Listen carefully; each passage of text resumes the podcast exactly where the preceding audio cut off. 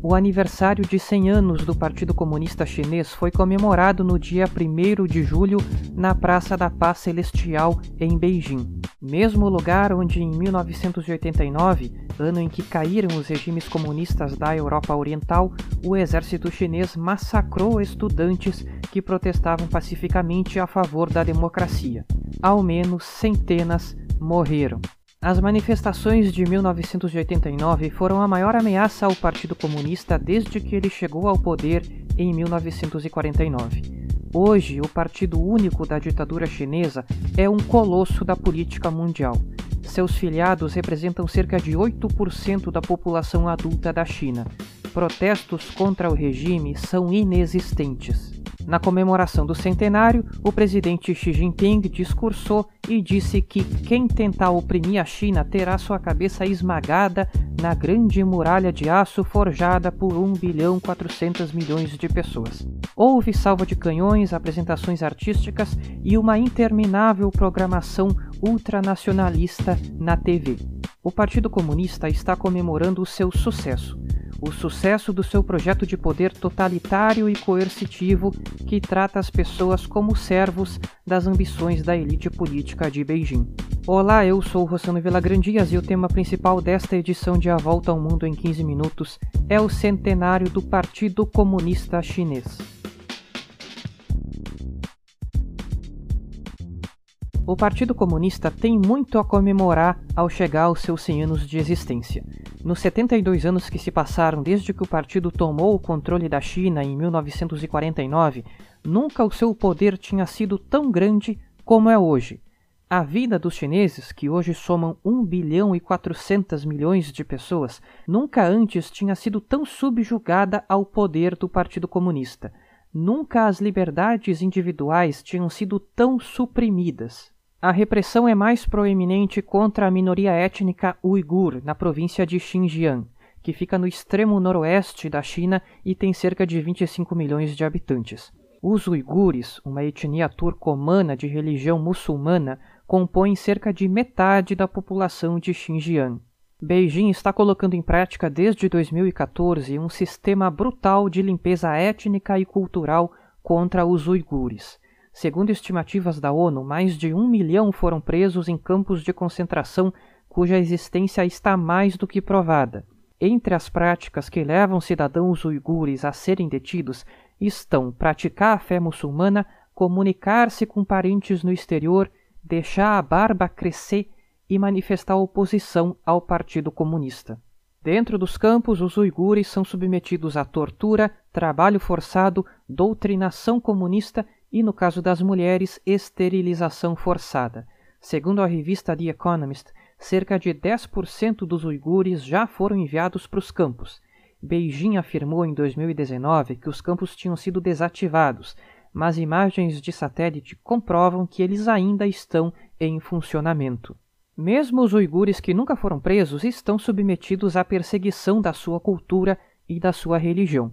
Os representantes do Partido Comunista nas cidades de Xinjiang encorajam as mulheres uigures a se casarem com homens da etnia Han, a principal da China. Os cidadãos do Tibete também enfrentam perseguição política e religiosa.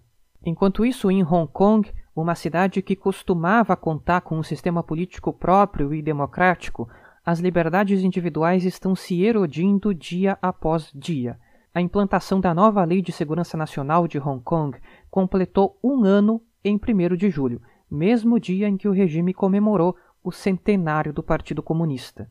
Graças à lei, mais de 100 cidadãos de Hong Kong já foram presos por se manifestarem contra o Partido Comunista e a favor da independência do território. Em junho, o maior jornal pró-democracia da cidade foi fechado em punição pela sua linha editorial. No âmbito internacional, o Partido Comunista guiou a China para se tornar uma superpotência que rivaliza diretamente com os Estados Unidos. O PIB chinês deve ultrapassar o americano nos próximos anos. O poder militar de Beijing praticamente equivale ao de Washington DC, e o desenvolvimento tecnológico chinês supera o americano. Será que alguma coisa perto disso estava nos sonhos de algum dos jovens intelectuais de Xangai que participaram da primeira reunião do Partido Comunista em 1921? Essa reunião, que marcou a fundação do partido, ocorreu de forma clandestina em 23 de julho, embora hoje em dia o aniversário seja comemorado em 1 de julho. Foi em um prédio modesto em uma área de Xangai governada pela França. O partido tinha cerca de 50 membros. A China tinha sido, durante praticamente toda a história da civilização humana, uma grande potência. Mesmo com a ascensão da Europa a partir do fim da Idade Medieval, a China sempre tinha se mantido em pé de igualdade com os europeus. Em 1839, com o início da Primeira Guerra do Ópio, a China começou a passar pelo seu século de humilhação o tradicionalíssimo Império Chinês foi subjugado pelas potências ocidentais e teve que aceitar uma derrocada econômica e uma série de concessões. No fim do século, a China perdeu para o Japão a Primeira Guerra Sino-Japonesa. Intelectuais e ativistas de diversas ideologias queriam deixar o século de humilhação para trás e livrar a China da influência ocidental e japonesa. Para os fundadores do Partido Comunista, o caminho para atingir esse objetivo era seguir as ideias de Karl Marx e Vladimir Lenin.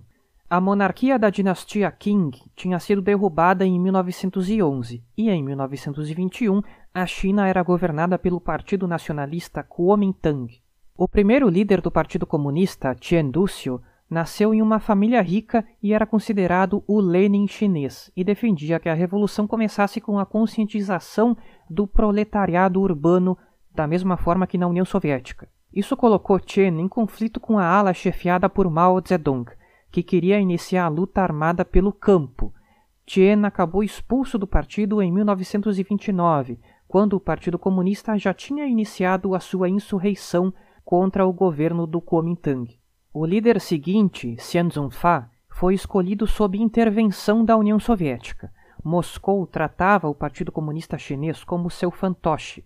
Xiang foi preso e executado pelo Estado chinês, e o vácuo de poder que se abriu no Partido Comunista abriu caminho para a ascensão de Mao Zedong.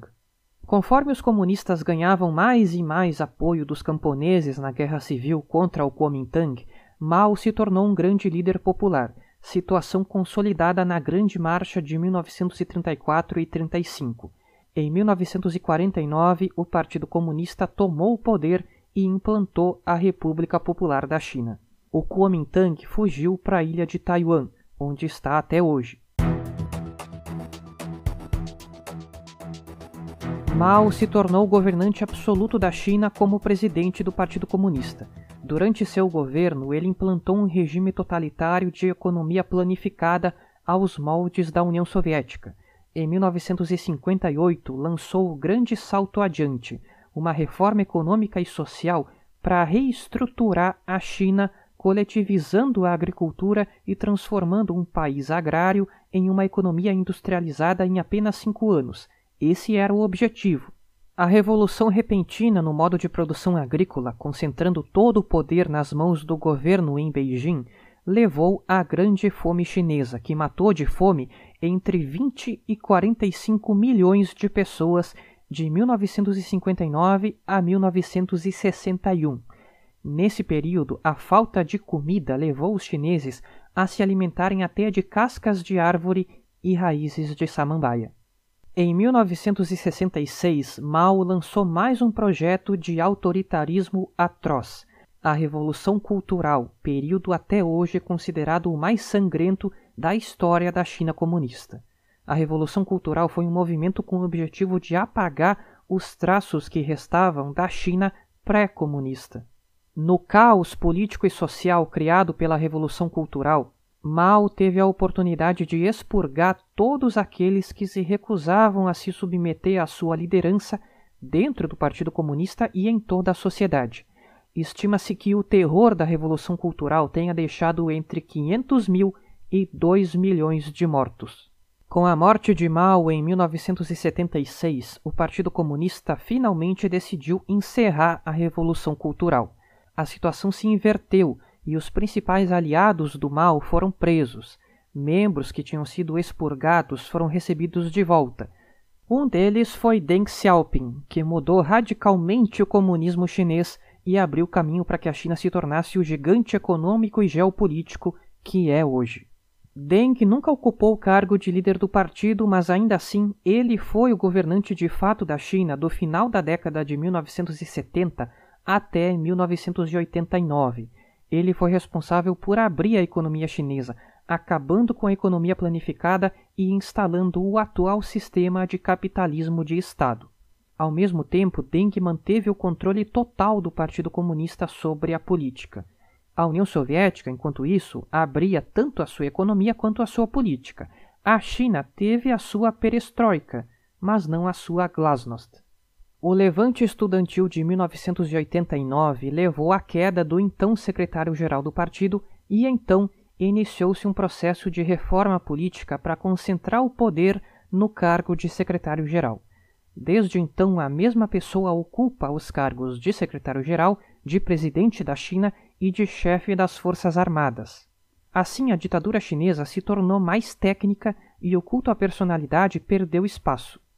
Xian Xiumin, um tecnocrata, comandou o país até 2002 e seguiu em frente com as reformas pró-business iniciadas por Deng.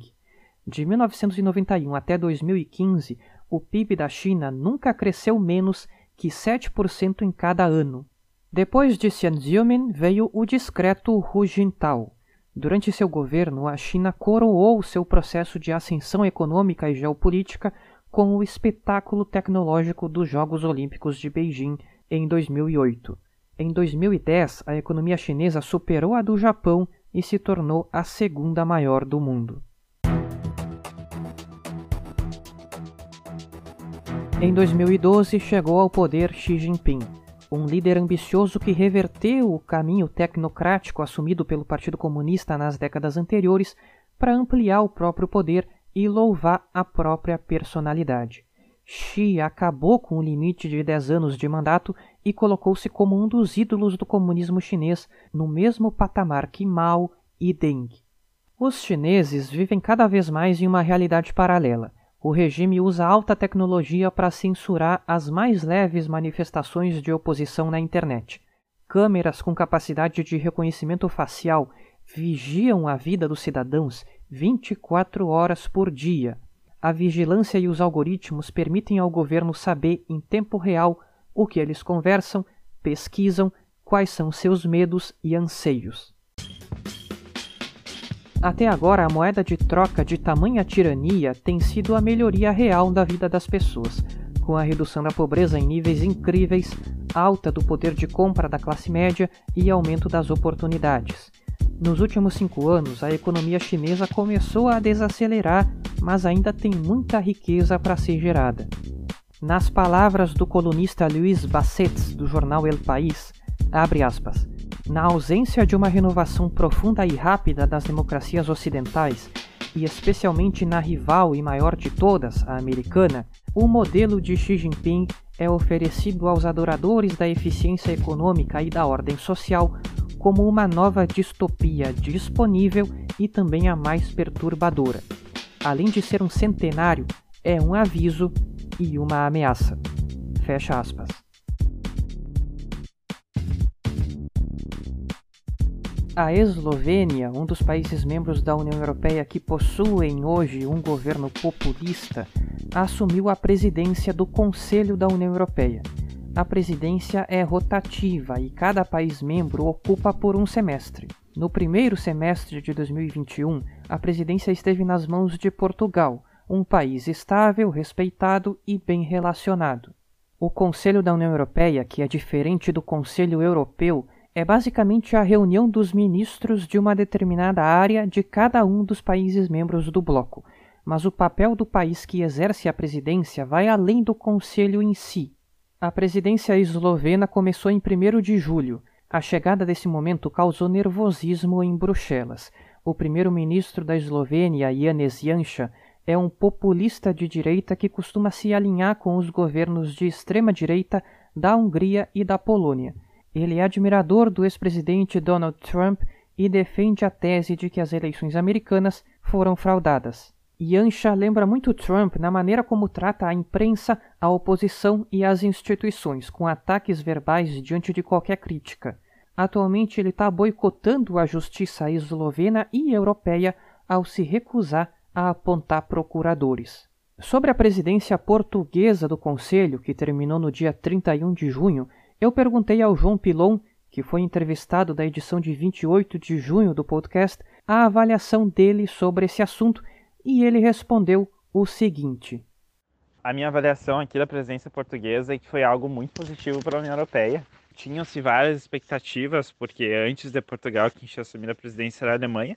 E a Alemanha foi muito boa, de fato, porque a Alemanha tinha uma agenda de modernização. Então esperava-se que a presidência portuguesa, Portugal ser um país menor, ela fosse um pouco, assim, menos que a presidência alemã, tá? Só que no final das contas, como diz o próprio ex-presidente da Comissão Europeia, o Juncker, se tem alguém que consegue fazer algo na Europa é o Antônio Costa. E realmente o Antônio Costa ele foi incrível.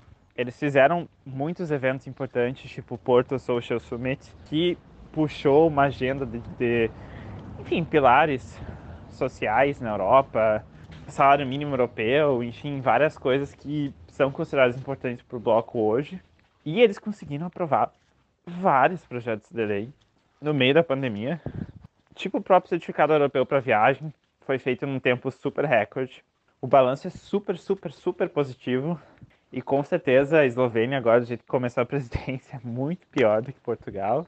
E vai ser difícil bater essa presidência portuguesa. Eu acredito que desde que eu conheço, desde que eu vejo, acompanho, foi a melhor presidência que teve até agora. O João é mestre em assuntos europeus pela Universidade Católica de Louvain, na Bélgica, e até o mês passado ele atuou na equipe de políticas europeias da consultoria Cicero Amo em Bruxelas, e eu agradeço a ele pela participação. País de 18 milhões de pessoas, o Equador tem um novo presidente. O ex-banqueiro Guillermo Lasso, de 65 anos, tomou posse em maio. Foi a primeira vez que os equatorianos deram vitória a um candidato de direita desde que o populista de esquerda Rafael Correa chegou ao poder em 2007. Lasso venceu no segundo turno Andrés Arauz, o candidato de Rafael Correa. A figura do Correa polarizou estas eleições, apesar de o ex-líder populista estar exilado em Bruxelas para não ser preso ele foi condenado por suborno no Equador. Correa é um dos representantes da onda de líderes de esquerda na América Latina nos anos 2000, ao lado de Lula, Hugo Chávez e Evo Morales. Durante seu governo, Correa reprimiu opositores e ativistas, censurou a imprensa e tentou impor seu controle sobre instituições que deveriam ser independentes. Nas eleições de 2017, Correa elegeu seu sucessor, Lenin Moreno. Mas Moreno, assim que tomou posse, rompeu com a herança populista de Correa e se tornou inimigo ferrinho do ex-mentor. Mas Moreno se manteve com baixa popularidade e decidiu não concorrer à reeleição.